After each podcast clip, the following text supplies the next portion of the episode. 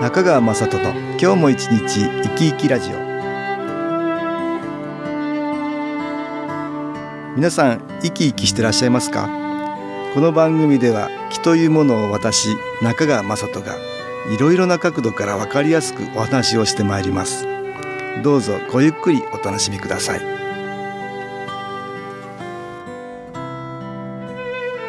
中川雅人の今日も一日生き生きラジオ。この番組は気のある生活あなたの気づきをサポートする株式会社 SAS がお送りします。おはようございます。株式会社 SAS の中川雅人です。今日は東京センターの佐久間一子さんと会員の武田久さんをお招きしてお話を伺いたいと思います。佐久間さん、武田さんよろしくお願いします。はい、よろしくお願いいたします。よろしくお願いします。Q さんは、以前、お母さんに出演していただいたんだね、ねこの番組には。2017年5月16日かな。はい。中島ひろみさん、以前出ていただきました。はい、お母さんの体験をいろいろお聞きしたんだ。今日は、その娘さんの武田喜恵さん、ヨガをやってるんですよ。新機構研修講座にも来たことがあるんですよね。2009年が1回目で、2回目が2012年に、はい参加させていただきました。ええー、2回参加いただいてる。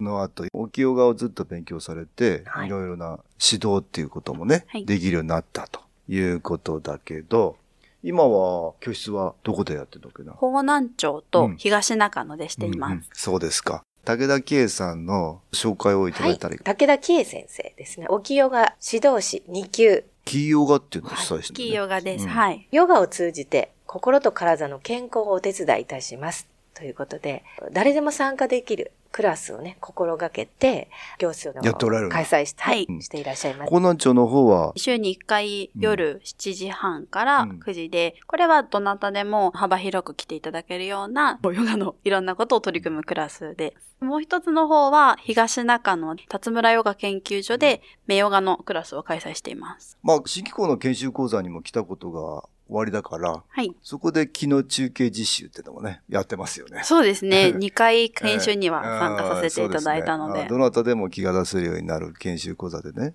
それを参加していただいてるから、気っていうのもね、利用できるんだけど。そうですね、うん。ヨガもやっぱり呼吸がすごく大切なので、うんはい、やっぱりエネルギーのバランスだったり、気のバランスを整えるというところが中心になっているので、新機構の考え方も活かせているかなと思います。キューソンはお母さんの関係で新機構を知るようになったんだもんね。そうです。母が具合が悪かったので、うん、それで体調が悪い時に母が新機構のことを知って、気を受けたらだんだん体の調子が良くなっていったという経緯があって、で、自分もその頃、調子が悪かったのもあるし、うんうん、ちょっと精神的にもしんどかった時期だったので、うんうん、気を受けることで楽になることを知って続けたという感じですかね。ううねはい。で、あの、研修講座では、辰村治先生が、大きいヨガをベースにね、ええ、ヨガとしていろいろとね、心や体の話をしてくれているから、うん、そういうのもすごく影響を受けてるんだね。そうですね。私はもともと体を動かすのがすっごく苦手で。うん、え、そうなんですか そうなんです。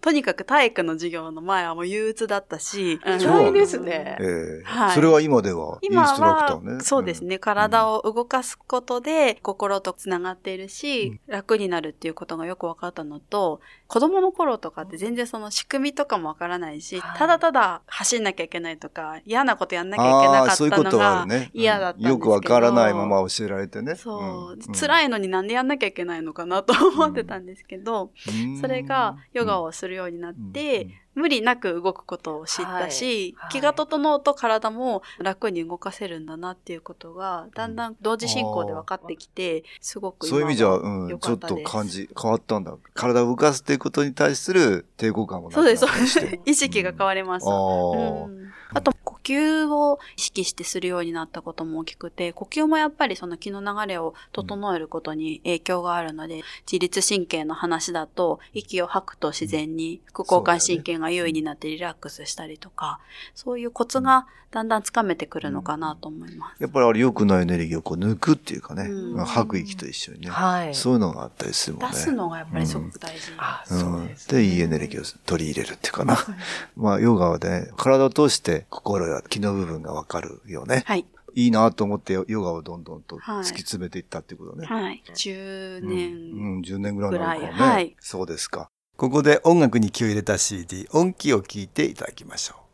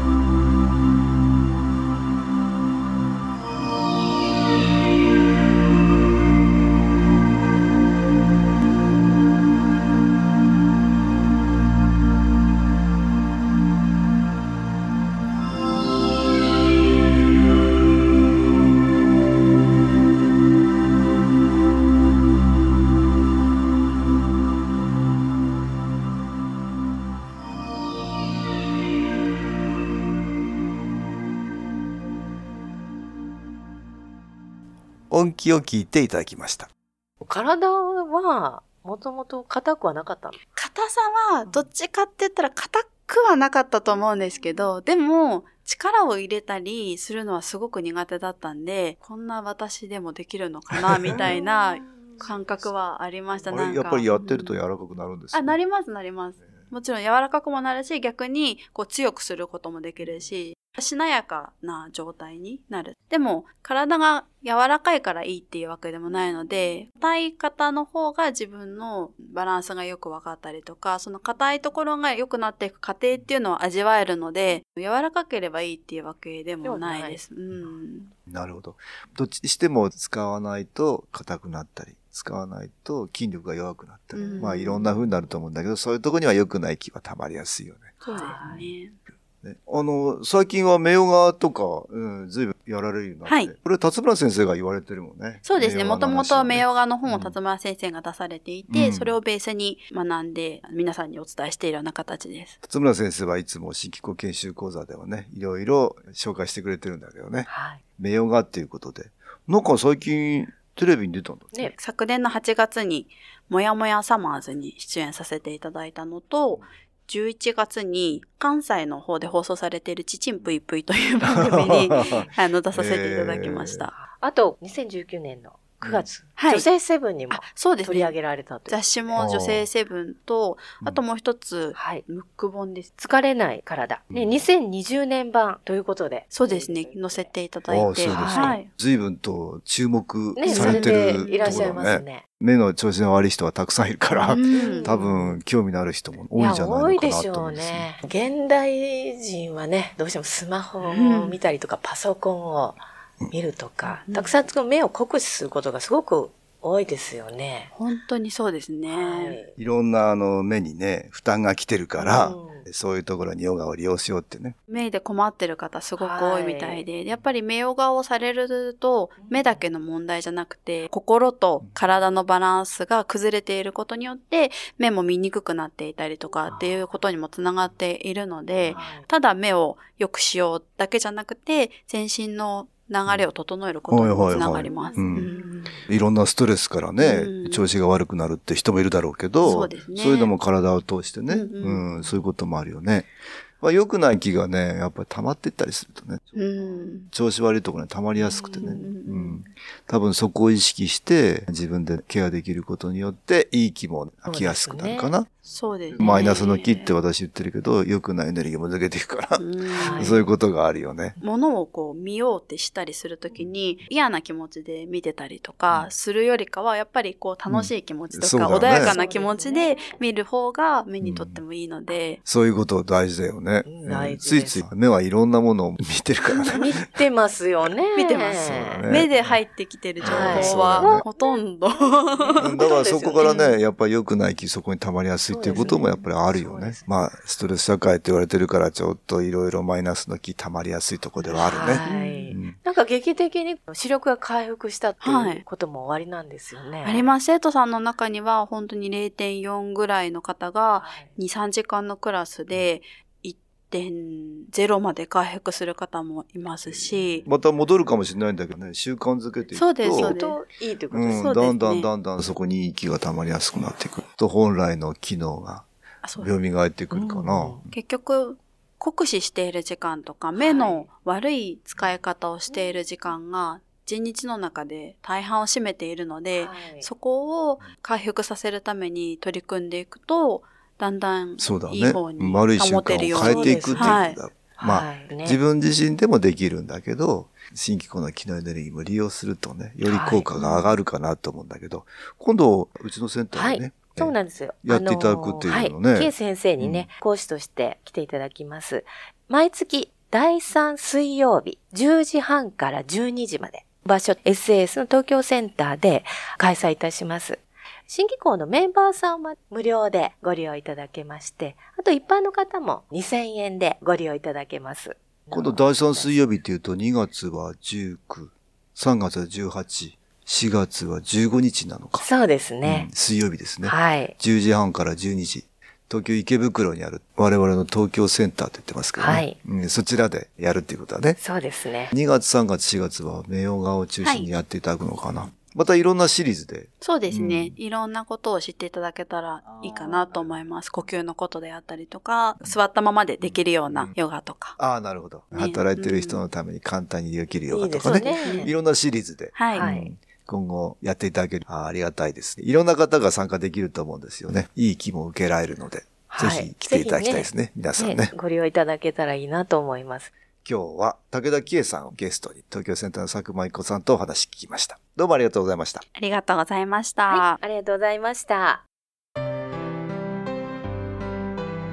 株式会社 SS は東京をはじめ札幌、名古屋、大阪、福岡、熊本、沖縄と全国7カ所で営業しています。私は各地で無料体験会を開催しています。2月11日木曜日には東京池袋にある私どものセンターで開催します中川雅人の「気の話と気の体験」と題して開催する無料体験会です。新気候というこの気候に興味のある方は是非ご参加ください。ちょっと気候を体験してみたいという方体の調子が悪い方ストレスの多い方運が良くないという方気が出せるようになる研修講座に興味のある方自分自身の気を変えるといろいろなことが変わります。そのきっかけにしていただけると幸いです。2月11日木曜日午後1時から4時までです。住所は豊島区東池袋1-30-6池袋の東口から5分のところにあります。電話は東京03-3980-8328 3980-8328です。また SS のウェブサイトでもご案内しております。お気軽にお問い合わせください。お待ちしております。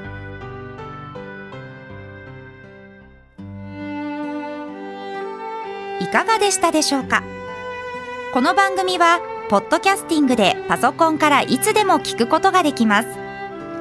SAS のウェブサイト www. 新機構 .com 新機構は SHINKIKO または FM 西東京のページからどうぞ。中川雅人の今日も一日生き生きラジオ。この番組は気のある生活あなたの気づきをサポートする株式会社 SAS がお送りしました。